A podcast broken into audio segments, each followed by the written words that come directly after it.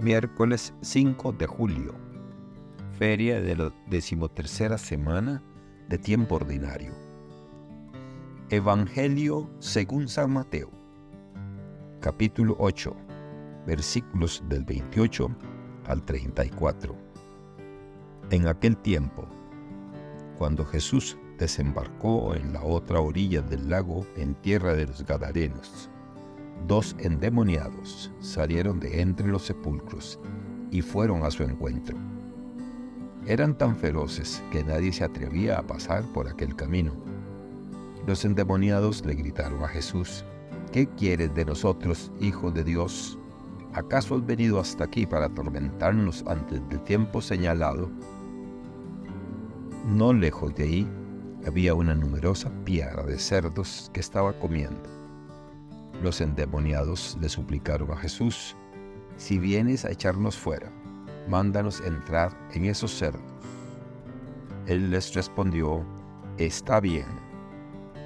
Entonces los demonios salieron de los hombres, se metieron en los cerdos, y toda la piara se precipitó en el lago por un despeñadero, y los cerdos se ahogaron.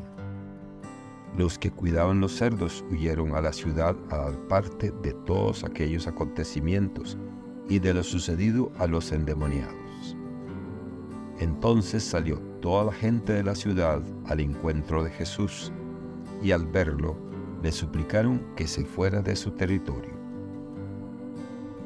Palabra del Señor. Gloria a ti, Señor Jesús. Reflexión. El relato del Génesis narra la historia de Abraham, Sara y su hijo Isaac, y la desoladora situación de Agar y su hijo Ismael. Cuando Ismael, hijo de Agar, la esclava de Sara, se convierte en una amenaza para Isaac, la herencia legítima de Abraham, madre e hijo, son expulsados al desierto. Pero incluso en esta situación desesperada, Dios escucha el llanto de Ismael y abre un camino de salvación para él y su madre. El pasaje de Mateo, por otro lado, cuenta una historia dramática de liberación de demonios. Jesús, frente a dos endemoniados violentos, expulsa a los espíritus malignos que los atormentan, enviándolos a una manada de cerdos que se precipita por un barranco.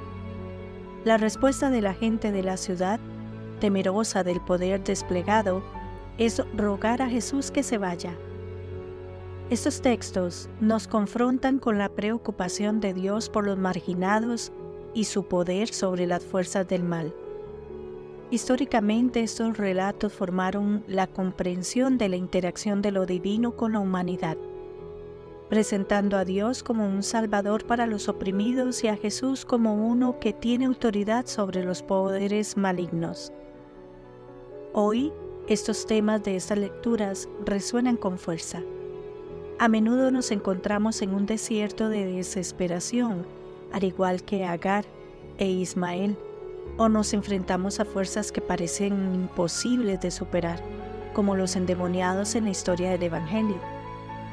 Sin embargo, la historia de Agar e Ismael nos muestra que no hay situación tan desesperada que Dios no pueda transformarla. A pesar de su desesperanza, Agar e Ismael son rescatados y reciben una promesa de un futuro. Eso nos recuerda que, aunque a veces nos sintamos abandonados, Dios nunca nos abandona y siempre puede hacer surgir la esperanza en medio de la desesperación. La narración de Mateo, por su parte, nos recuerda el poder de Jesús sobre las fuerzas del mal.